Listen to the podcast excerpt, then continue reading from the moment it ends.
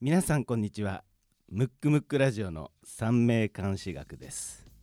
ということで えーっとこなんれか美香ちゃん声変わった？変わりましたね。あのこの番組のね、うん。あのリスナーの方よく聞いていただく方はちょっとびっくりされたと思いますけど、うん。今日はその急遽美香さんが、うん。えー休養で休養で来れないということで来れないということで。はいあの一回ね広瀬さんがね、うん。あのインフルエンザで飛ばしてますから そうもう飛ばせられないということで。急遽。あのムックムックラジオ代表の小川文吾が、えーアシスタントということで今日は、えー代表自ら、あのやっていきますので、えーぜひお楽しみください、はい。ということで、えー三名監視学この番組はですね三名監視学のフィルターを通して世の中を見てみるをコンセプトに、えー進めていきますえー番組後半ではリスナープチ鑑定も行いますので、えーリラックスしてお聞きください。そしてムックムックラジオから番組配信日程のお知らせがあります。音で聞くムック本をコンセプトにベータリリースしましたムックムックラジオですが毎月第2第4月曜日に更新していきます。ですので、えー次回の配信は3月13日になります。それでは、えー第12回目をスタートします。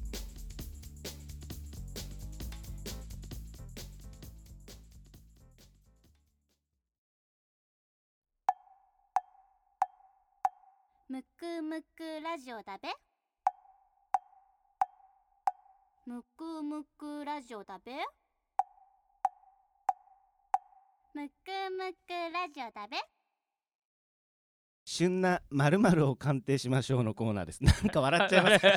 なんかすいません。なんかね。慣れてない慣れてないんで、うんあのね台本とか結構僕書いてるんですけど、えー旬な〇〇を鑑定しましょうのコーナーです。はいえーコーナー名の通り、このコーナーは旬な〇〇を、はいえー鑑定していきます。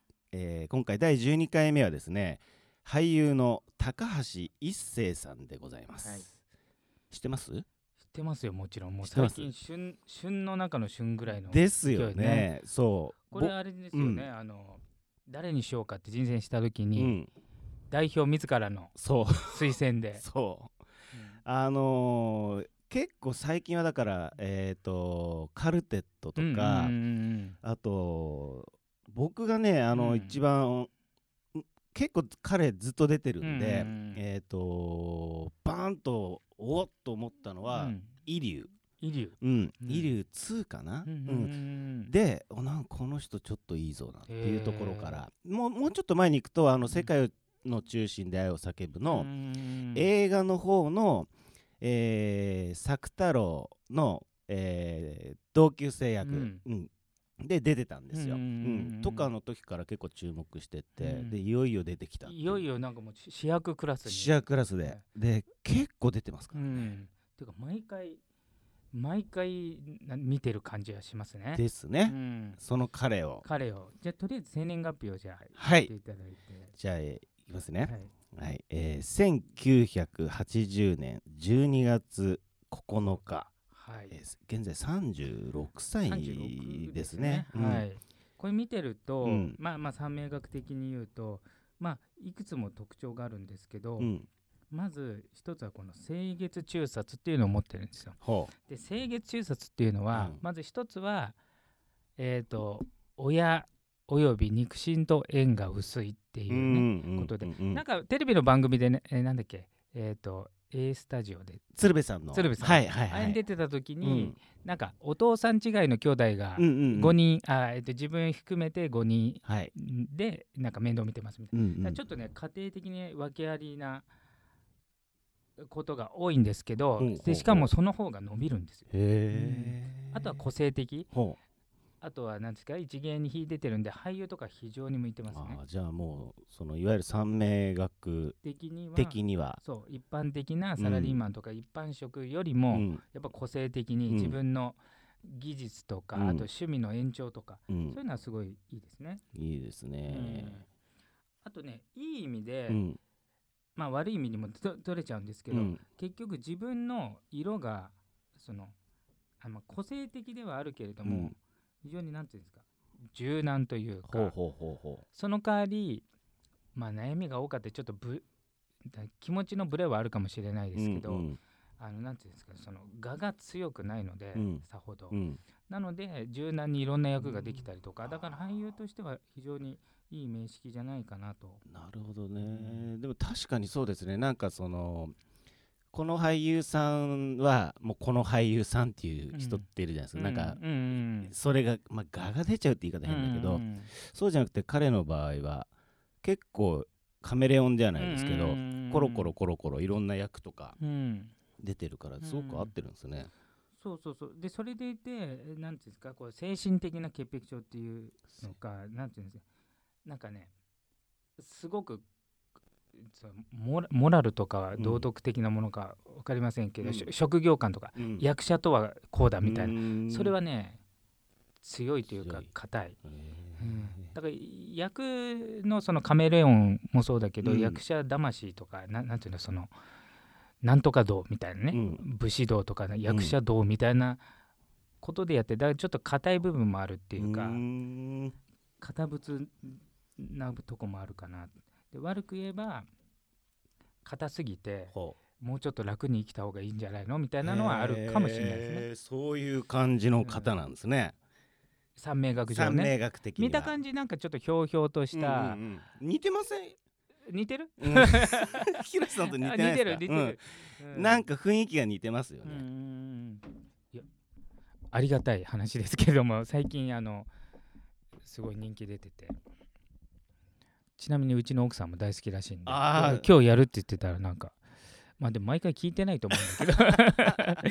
聞く素振りは見せてましたけど。奥、さんね、うんね久しぶりですね。そうなん僕ですよ。も知ってますけど、うん結婚する前から知ってますそうだね、うん。うんもう腐れ縁中の腐れ縁ですけど。まあそれはちょっと置いといて。置いといてね。うん。えー、そうなんだ、うん。あちなみにあれですねあのリスナーの方僕はうん。全く三名学詳しくないんで、はい。そうそうそう。あのね美香さんのようなえっ、とこれはこうでこうよこうやん？みたいなね。できない。できないんで。うん。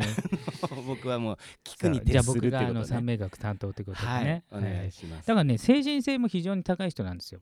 うん。だからなんていうんですかこうさっきも言ったけどなんとかどうじゃないけど、うん。精神的な潔癖症だから、例えばまあ俳優に限らずだけど、うん。見てないところで手抜いて、うん。見てるとこだけ頑張るみたいな人いるじゃない、うんうん。だってこの人って多分見てないところでも、うん。なんか細かい仕事してるというか、へー。なんかそういうタイプじゃないかなっていう。あー。ある意味ストイックってことストイックそう。ただし気持ちがなんかねちょっと頑固じじいのストイックとは違って、うん。やや弱めの心も持ってるから、うんうん。えっ、となんてそれで律してるというか、うん。そこのところでうまく保ってるっていうかちょっと表現が難しいんだけど、うんうんうん。あのそこをなくしたら自分がグダグダになるっていうのは分かっちゃってるかもしれないんだけどだからねちょっと意識の中でそれを入れてる感じで天然でやってる感じではないんですよ。ん。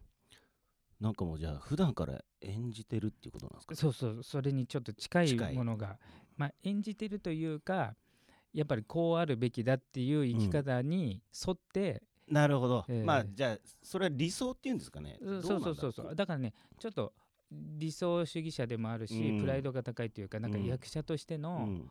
やっぱ役者魂的なもの。ね。まあこれ別に役者じゃなかっはいなくてもね、はい例えば学校の先生だったら、うん。学校の先生とはこうあるべきだみたいなのが割と強固にあってうん。もともとの性格が違くても、うん。その教団に立ったら、うん。もうそうなっなっちゃう。なっちゃうっていう。へーそれはあれですか？あの憑依体質とはまた別なんですか？憑依体質とはどちょっとね表現が難しいけど、まあ、似てるっちゃ似てるんだけど、まあ、それよりももうちょっうん。と、あの憑依っていうのはなんとなくなっちゃった感じだけど、うん。なんかね昔の人の武士みたいなあなんかなるほどね。はいはいはい。潔く腹を切るみたいなね、はいはいはい。言い訳はしないみたいな、うん。なんかちょっともうちょっとこう儒教的なって言ったりなね。うん。かねそんな感じへいけますね。うん、あとは、うん。えっ、と三名学であの運の流れって3種類見るんですけど、えー、と一つはあの、まあ、天中札と呼ばれてるはい。12年周期のうん。バイオリズムと、うん。あと年運と呼ばれるうん。1年ごとに今年どういう感じ、でもう一つい長いスパンの大運というのがあるんですよ。はい。で大運の初順1巡目がうん。ある条件になると、うん3巡目4巡目に非常に運が上がるっていううん。大運天中札っていうのがあるんですけど、ほう。それをこの人持っててそれがちょうど29の時なんでは今から7年ぐあらい前。7年ぐらい前。この辺で何かきっかけがああって、うん。そっからブレイクしたのかなっていう三名学上の見立て。だから最近になって表に出たような感じだけど、うん。その前からやっぱ役は結構ねいろんなところでオファーが来てるからうん。29ぐらいから急激に運勢は上がってるんで。へで理論上だーとうん。絶好調なのがこっから15年なんで、こっからっていうのは？20 29から。29 15年。ということは44まで。44だからまだまだ。まだまだまだいけます。ただちょっとね儚さも持ってるから、ちょちょっとなんかね悲しげな感じの、条件はあるある。うん、あの三名学上もあるんで、うん。そそのなんていうの気張ってる部分がうん。何かの境地ちょっとこう緩んだう時、ん危なさも持ってるかなっていう、へそこがまたちょっと役者としてあとまあ女性からも人気出るーなるほそのどね儚さっていうかなんかのもちょっと持ち合わせてる感じは受けますね。うん。うん。皆さんわかりますかね。儚さがあるらしいです。ただコーティングは役者としてはこうだっていう強い生き方を打ち出してるんでその儚さははいちょいちょい垣間見えるぐらいで、見えますよね。うん。見える見える。大元は非常に儚い、うん。けどその周りのコーティングが分厚いんで、うん。うん。すごいな。そういうのもなんかうん。見えてくるんですね。三名学まあそれこそねあのなんかその番組にね鶴瓶さんの番組に言ってましたけど、うん。やっぱ弟に対して要するに兄としてこうあるべきだとかね、あとはちょっとお母さんが亡くなったっていう話を聞いたことない。ということは自分が親代わりにねだから親としてはどうかとか、どね。そういうなんていうんですか役割とか、はいはい。役目とか、うん。そういう意識は非常に強い人なんで、へー。なんかちゃんとしてますうねん、だからざ逆にあの舞台の座長とかなんか、うん要するに役目役割を与えると、うんそれに最もふさわしい人になるというか、ん。うん。すごいなそんな感じですね。そんな感じの方なんですねじゃあでこれから10ん？29から15年だからうん。今44 44でしょ？うん。今三あと10年弱か36そう8そうですね。年ぐらいは8年ぐらいは。運勢上は非常に強いですね。うん。うん。まあ部分部分で2020年と21年はやや気をつけないといけないとこありますけど、うん。全体的には上昇の中にいるのうで、ん。じゃあますます期待ですね。そうですね。すごいなあ。あとはね、ちょっとね、うん。毒を持ってんじゃないかな、毒舌。口は、まあまあ、なんていうんですか、うん。えーまあ、ズボズバッという感じははいはい。受けますね。へーあと何かありますか？あとはね、えっ、と、まあちょっとこれは三名学、うん。分かる人向けにしゃべると、うん。えー、と三名学のその対運の部分で、うん。えー季節の境目っていうのはうん。非常に大きな変化なんですけど、うん。一番の変化は牛と虎のうん。対運なんです。よ。うんうん。で牛と虎の対運がちょうどこの10代にあるので、うん。要するに初旬と二巡目の間にあるんで、うん。こういう場合はね若い頃苦労してる人が多いんですよ。ん。でこの人の場合は若い頃苦労してたり、うん。家庭的に円満じゃなければうん。伸びやすいっていう名式なんで、なるほど。彼にとってはうん。生まれた環境はほ本当はベスト、うん。あの三名学上ね、うん。一般的な幸せとはちょっと遠いかもしれないけど、うんうん。だから環境の後押しもすごく彼にとってはあったのかなっていうのはありますね。うん、ますますでもこの先ね44までは期待できるんじゃないねえで44までなんかがっつりやっちゃったらうん、定着しちゃいますよね。そうそうそうそうそう、で名前わかんないけど、うん。顔見たら、あうん。分かる分かるっていう役者の方ってすごく多いじゃないですか、うんうん彼って多分その部類だったと思うんですよ、うんうん切れずにあの、うウィキペディアとか見てたらうんね、うんうん。切れずに出てるから、うんうんでもそれが今こうぐーっと出てきて、うんうん。注目されるようになり、うん一般のねうんうんうん僕ら見て見てる人たちが、それでねあと8年ぐーぐーぐーぐーっていったらね。多分ももっとだからね今までは、うん。あの主役じゃないところでずっと出たけど、うん。ちょっとやっぱりまあ今回のカルテットもそうだと思うんですけど、うん。うんあのメインに近くなってくるんじゃないかなと。うんうんうんなんか期待できますね、いいな。なんかありまあと他に何かあります？さすいませんね。三名学的な現地から？うん。見地からあのこういう感じじゃないかなっていうのが、まあ、えーさっき言ったように中身自体うはん。非常に弱いというか脆い部分を持っててそのうん。分厚いそのコーティングされた、うん。なんてなんつうのそのプライドの高さとか、うん役割役目役割があるのでもしそれが、例えば何らかのことうんで、うん。例えば役者ができなくなっちゃったはあはあとかね、はあはあ。そういう状態になったら非常に危ない感じかなというところはありますけどでもまあ通常のうん。ことであれば、うん。多分そこのところは周りの人は気づかずうん。どちらかというと、うん。役者らしい役者だなっていうう最も役者っぽいなとか、うん。彼って結婚とかしてないですよね多どうだろうね。ただ結婚に関しては若干ちょっと、分 一応ねうん。聞いとかないとっていうね。うん。ただね36なんでね、うん。えー、とこれが若い頃のもあちょっと結婚してるかどうかも分かりませんけど、若い頃の結婚だったらちょっとお勧めしないけどまあもう36超えたらうね、ん。やっぱりいろんな人生経験も豊富なんうで、んうん。うまく人間関係やっていけると思うんまあで、そうですよね。うん。やっぱりねあの三名学的に例えば異性運がない人っていうのは、遅く結婚して人間ができて、うんえー、と人間関係がいいなんていうんですか、まあ、いい時も悪い時もうん。あるんだなってことを学んでから結婚すれば、だいぶ弱くはなるんですけど、どうしても衝動的にねん。20代前半で結婚しましたってなると、エゴとエゴの戦いになっちゃうんでね。そうですよね。うん、な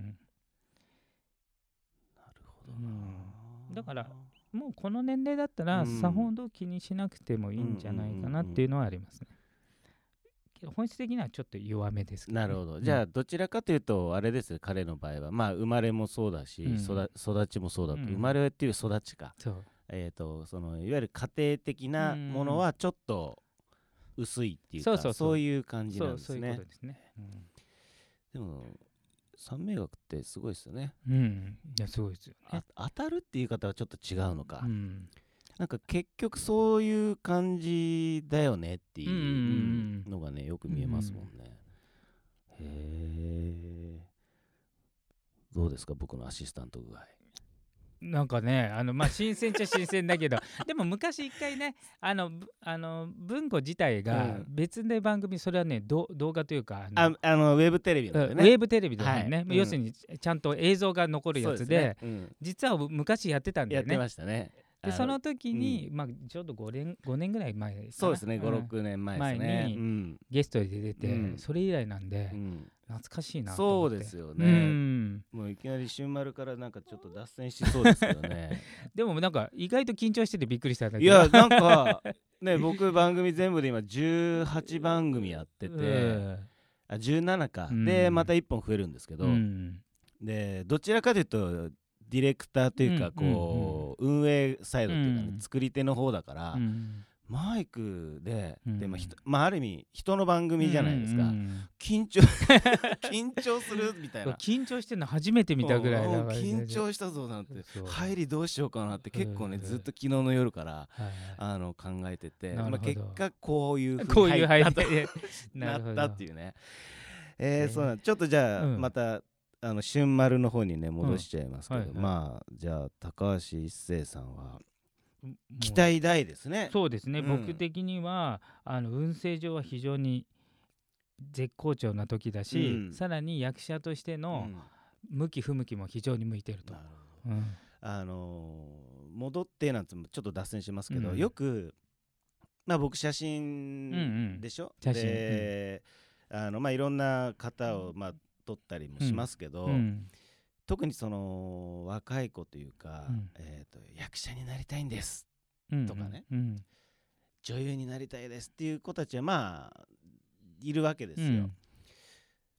でも向いてる向いてないってあるわけじゃないですか。そうだね、うん、やっぱそういう子たちは一回三名監視学を見てもらった方がやっぱりいいんですかね。まあ見た、まあ見なくてもね。ゆ夢のままうん。進んでいうん、くのもまあもちろんありだと思うんだけど、なんていうの？うん現実、まあ、要はあなたの素材こうですよっていうのをん。ちゃんと分かった方が便利なのかな便利でね、うん。まあ一般的には人事を尽くして天命を待つっていうね、んんんことがね。うん一生懸命やってたら、うん。どっかで花開くってなるけど、うんまあ、現実的には一生懸命やってる人ばっかりの中で、うん。日の目に見ない人もいるっていう、うんうんだからどっちかというと三名学の思想的には、うん。天命を知って人知を尽くす、うんうん。自分は何が向いてて、うん。どの時にやったらいいのかっていうのを知って、そこで努力するっていううん。考えもあるし、うんただよっぽど好きで、うん。もうそそもそも好きすぎてど努力感がない努力、うん。要するに毎日やってしまうとか、はいはい。そうした場合は、うん。少々あの実力が劣っても、うん。それにあまりあるうん。努力をしてるんで、成功するとは思うんだけあどーなるほどね。掴むってことね。うん、だから逆に言うと三名学に向いてないよって言っても、うん。いやいやっつってもう強引に突破してやるぐらいの情熱と、ど。うん、好き具合があれば多分あのしし宿命三名学でいう宿命は超えられるんじゃないかなと思う、あー。ただそれぐらいの努力なるほどな。する場合はん努力感がない状態じゃないと無理なんで、うん。よっぽど好きでなんかなるほど。やってる感ではなくてね。そうそうそう、ん。やらなきゃとか、うん。これ役者にはこれ必要だよなって思ってるうちは多分難しくて、うんうんなんか自然ともう好きだから毎日やっちゃうみたいなね、うんうん。例えば僕三名学やりたての時うん。好きすぎてうん。もう毎日いろんな人を見てた、うん。けど見なきゃと思ったことはないわけ。うん。そうそうそう。じゃあその中の一人が僕だったってことですね。そうそうそう。あのディレクターの人生を変えた男でいいんですか？本当ですよ。あのいやね でもね、えこれこのラジオでね、うん。だからえっ、とこ三名監視学の番組でうん。第2回のえがうん。僕のプチ鑑定だったんですけど、うんうんまああれプチだから、うんうんそうあの話でちょっとね脱線しうんますけどね、うんうん広瀬さんに見てもらって変わったんですよね、うんあの時普通のサラリーマンだサラリーマンですよ、あのーでちょっと悩みがあったサラリーマンだね。だから、うん。とにかく僕の場合はここれ みんなの場合で言うのもあれなんですけど、続かなかったんですよね、うん。仕事が、うん。もう1年勤めても1年つ丸々1年勤めたことがなかったから、うんっていう20代をこう過ごしてきてて広瀬さんとはまあその頃出会ってるんですけど、でもなんかない何なんだろうっていうので多うん。分見てもらったのが、うん。その31かな、にとか多分そのぐらいなんですね。うんもう忘れないですよ、うんお前芸術やれよっていうね。そう。まだねその段階で僕は特定はしてなかったのね、うん。あの何個かこれこれどうかみたいなの言ってでたまたまカメラ屋行ったら安いのが売ってたってことね。そうそうそうそう、うだからなんかでもねその時ね、うん。多分それまでも23回ぐらい見てもらってるはずなんですよ、でもねこう記憶をたどると同じこと言われてるはずな,、うん。なんか芸術興味ないの、うんとか、うんうん。ただあの31ぐらいの時の広瀬さんが僕に言った、お前なんか芸術やれよっていうのがうん。妙に入ったんですよ、だ、からもう文章書くのはまあ確かに興味あるけど、ちょっと時間がかかると、で絵は、うん、ダメだと、うん。殺人的に 殺人的に、ええあのもうセンスがない、うん。あシシャッターをしたらうん。アートだっていうので、うん。写真だったんですよ、へえ。そう。でだから見てもらってあの渋谷のね、うん。ちっちゃい部屋で、うんあの見てもらったその後すぐにだからあれ渋谷のカメラの北村行ったうんうんうんですよ、んであのー僕当時お金そんななかったけうん。ど、その生活費で、えー生活費のうん。がポケットに入ってるんですよ、うんうんうんそれね45万ぐらいだったかな、うんうんこれでうん。ちょっとやろうみたいな、うん。でカメラうがん。一眼レフのね、ニコンの一眼レフ、一番ちっちゃいのが、そのぐらいの金額で売ってるんですよ、へそう。でもほんとその日ですよ。だかうん。ら広瀬さん見てもらって広瀬さん帰っえて、うんうん家でちょっとぼーっとしてああ写真かなんつって、うん。でカメラ屋行ってみたらう、ん。ねそういう時ってねこう選ばせられますよね。そうそうそうそう。ある意味、ね。だってうん。要は結果なんとかなってんだけど、うんうん僕のポケットの中に5万円あってカメラが5万円なんですよ、うんうんこれ買っちゃうと、うん。俺この 1ヶ月どうするの？ぐらいな、えーいうぐらいな状態だったから、でもね買ったんですよね。そこすごいようね、ん、そこで運勢動かしたよね。そう。だあれが僕の一番の実はファインプレーってまあきっかけはね、うん。広瀬さんとかあったけど、うん。自画自賛、うん。うんいやでも本当そうだとやっぱね運って運ぶって書くから、うん。最終的には、うん。なんか動く方を選択しないと、うん。まあもちろん時期見てだけど、うん。悪い時期は動かない方がいいけれども、うん。基本的には動くっていうことをうん。ベースにじゃないと人生は変わらないんでそうっすよね。だ思い切った決断だよね。いやーだあの時の5万円ではもだって僕写真やったことないから、うんうんうんうん。まあデジタルカメラだったけど、うん。SD カードって何ですか？みたいな。今だってね普通だけど、うん。うん。えまたお金かかっちゃうみたいなね。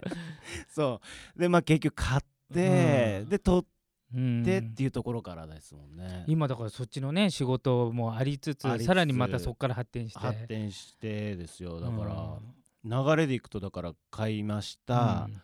買っちゃったって、うんでも取らないと。まあ取っててそれこそだからさっきの、まあ好きを超えるじゃないですけど、うんうん。なんかまあとにかく取ってて、で女優の友達に褒められたんですよ、うんうんであ俺もうそこら辺単純ですよね。あそれで食ってけんだみたいな。で女優側に言われたし正しいだろうぐらいの感じでやって、うん。でニューヨークで路上の写真展をやっうん。て帰ってきて、仕事がポツポツ来た時にあの中野のススタジオを始めたんですよ、うん。だからけでそこでコスプレの、もうコスプレイヤーの方のたまり場みたいなね、ね。うん、もう全国から来るようなうん。スタジオになっちゃって、盛り上がってもう一個増やしてみたいな、いう感じで、まあ、今はそこ閉めてますけど、うん。写真が来て、まあ、他の方撮ったり、うん。あのミュージシャンの、ねうん。方撮ったりしてっていうところで今になってラジオを作ってねみたいな。だから大きくなって帰ってきて俺が逆うに、ん。あの番組を持たせてあもらったってそういうねですね。そういうことになりますね。ね周りうん巡り巡って。そうですね。ん。そうだから最初にだからムックムックやるときに、うん。もう三名学は僕の中で入ってたんですうんうよ。ん。あもう広瀬さんだっていうのでありましたけど、うん。だからね本当にそんなちょっっとしたうんねきっかけ。であの5万っすよ。うん、でも大きく大化けして。大化けしてね。大化けして今もうすごいことになって。きましたよね、うん。だから本当にねあの聞いてる皆さん、うん。動かす方にね、いうん。言ってほしいなと思いそうますね。なりますので、うん。ぜひぜひということであのちょっとね話後半は結構それましたけど、うん。でもあの大事だからね。そうですね。こういうこういう話は大事だと思うんで、まあ高橋一生さんは、うん。あのもうあれぐらいの鑑定で全然大丈夫なんで、うん。結局そのどうやって運をつかむかみたいなね、うん。実例みたいなのは今の話はそうですよね。聞いてる方も参考になったんじゃないかなりますよね、うん。5万ですよ5う万、んいやいやよくやったなうっていう、ん。ああいう時だけはなんか嗅覚すごいね。嗅覚がね。だってあの韓国で写真展もやあそうです。ったり韓国だからなんかもやったしもうワールドワイドになっちゃってね。そうそうそうそうそう。そっからの展開は急展開で。急展開ですよ、うん。5万円がね。ね。うん。本当に。きっかいやいやありがとうございます、うん。なんかきっかけをいただいてみたいね、ますますじゃあ2人で発展していこうねいうことで行きましょうはい。ということで、えっ、と今回のですね、この旬なまるを鑑定しましょうのコーナーは、えー高橋一生さんでした。うんと代表の 代表の小川文吾吾さん。でしたということで、は いあのー皆さん楽しんでいただけたかなと思います。むくむくラジオだべ。むくむくラジオだべむくむくラジオだべ。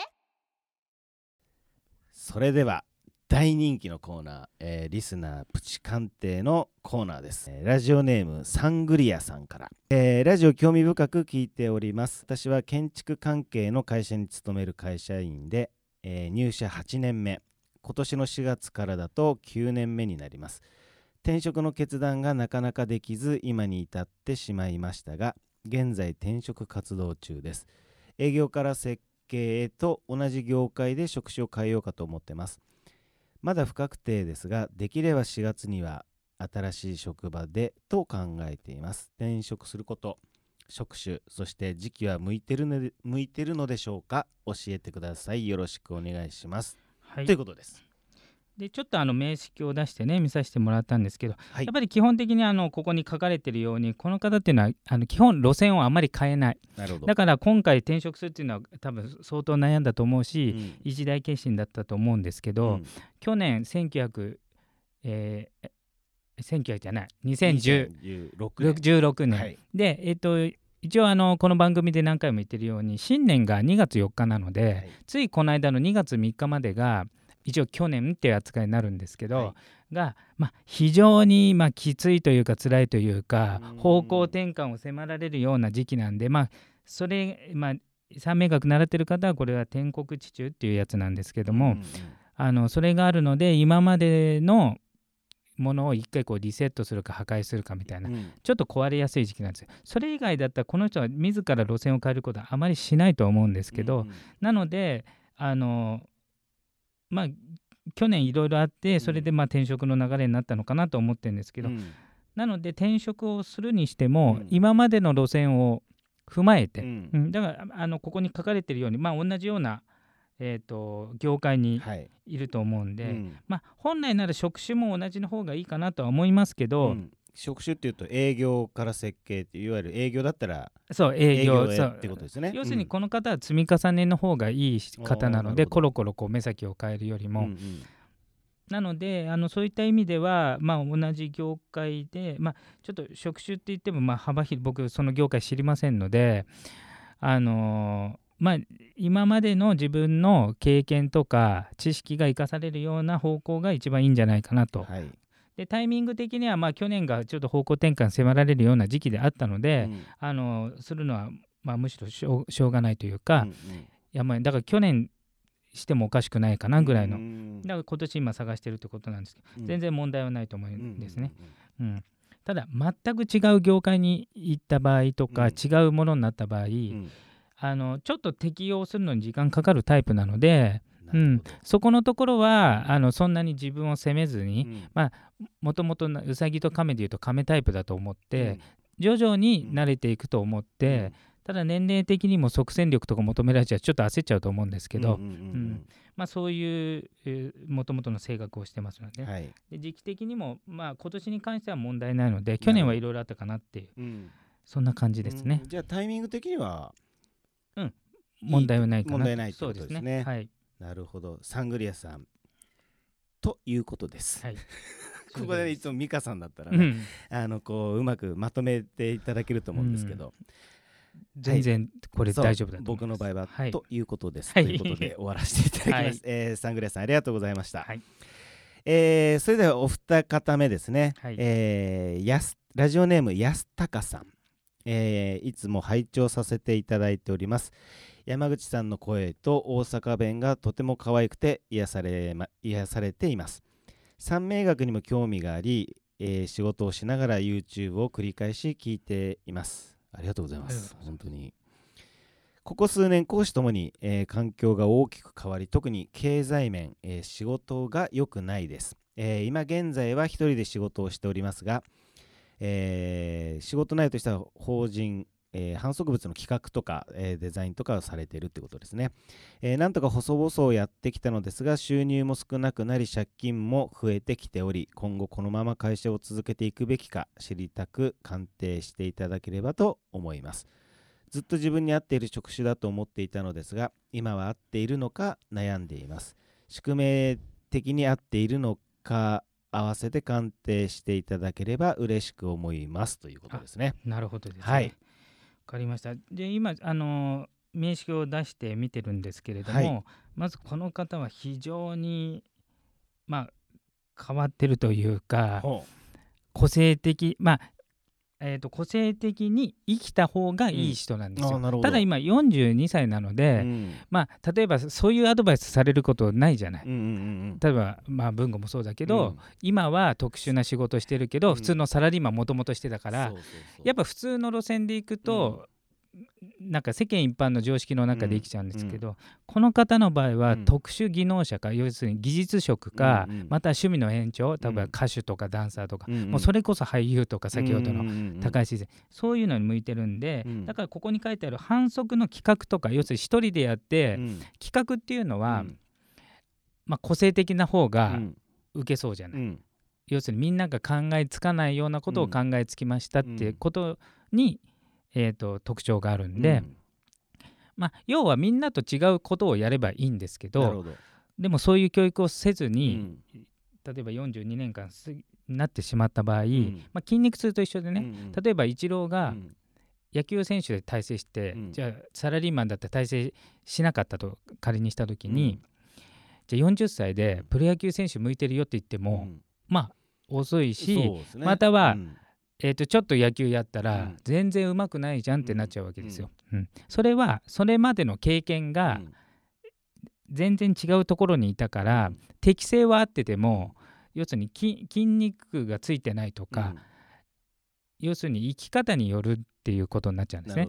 うん。だからこの方自身はうん。まずベースの宿命的にはうん。非常に変わった仕事またはうん。変わった人生自体が向いてうん。だから一人で仕事されてるのは本当によくて、うん。まあ、集団の中でやるっていうのはちょっと苦手。うん。で反則物の企画だけはいいんですけど、うんうん。やっぱ社長になるとうん。営業したりいろいろ要するにそういうところにはちょっと適正ではないかなって、うん。だから特化しちゃった方がよくて、うんうん。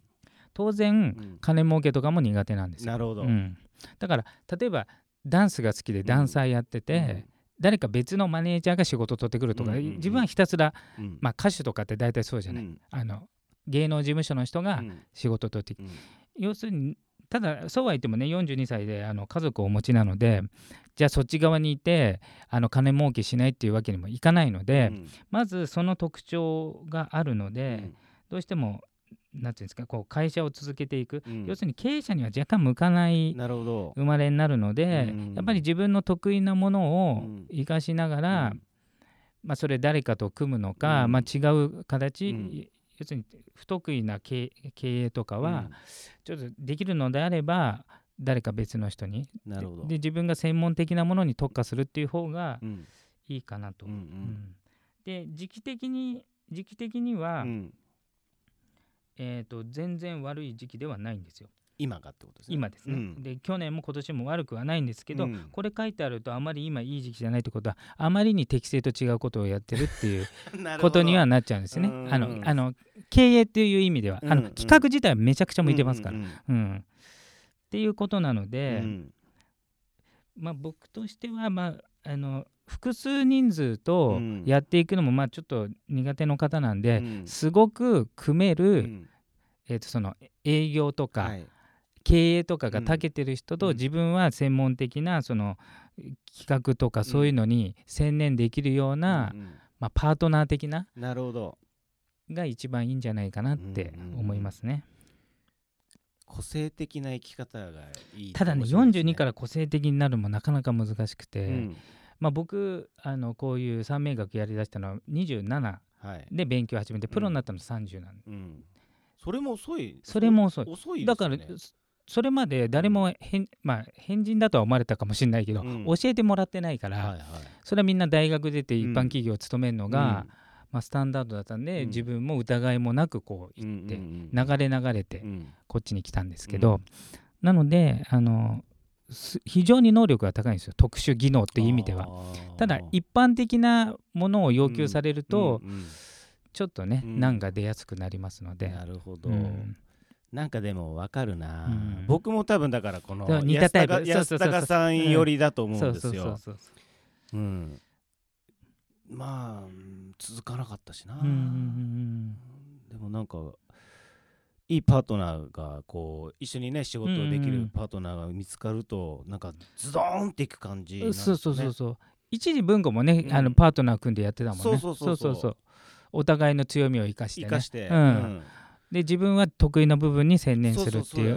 そうなんですよ。だからそういう方がねうん。そば、にいたりしたら、うん。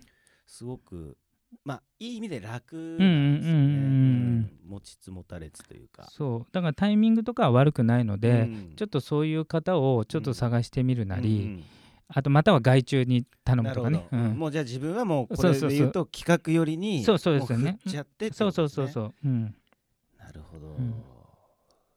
ということでうん。ございます安高さん。はい。はい、あのぜひ参考にしていただければなと思います。えーこのような形でですね、えープチ鑑定を行っております。我こそはという方はあのぜひ番組ウェブページにあるリスナープチ鑑定専用フォームからお申し込みください。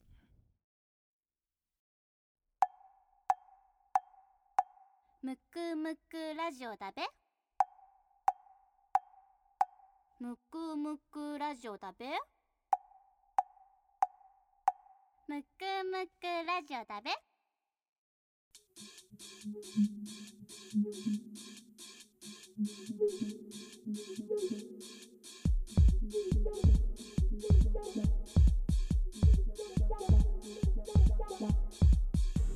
エンディングの時間になりました、はい、えーどうでしたか？僕のアシスタントぶり。いやもうだんだんね 後半慣れてきた頃に終わりだけど、うん。最初緊張しててびっくりしたけど。緊張したなと思って。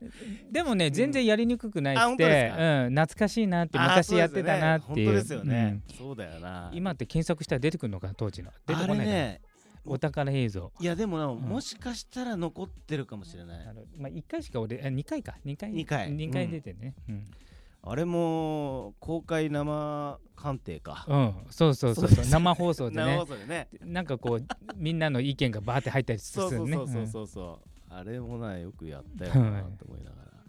いやいやいやなんかね僕も新鮮でしたね。うん。うん。うんまた何回かあのねまた やりましょそううですよね、ん。ディレクターの位置にね、うん。美香さん置いてね、う 急出しとかし急出してもらってね。うんやりましょう、ね。男だけの三名監視学、うん。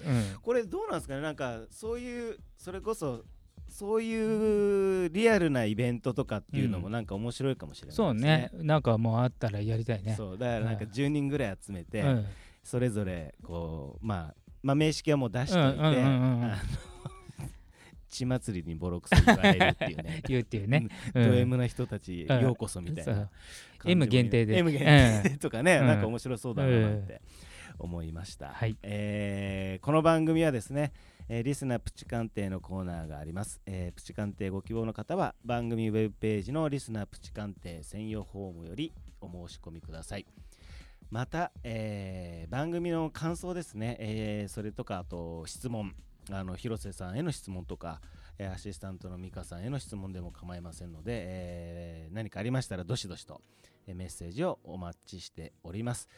えーそれではですね次回の配信は3月13日月曜日になります、えーお相手は三名監視学マクトゥーブス代表広瀬真一と凄腕アシスタントムックムクラジオ代表の小川文吾でした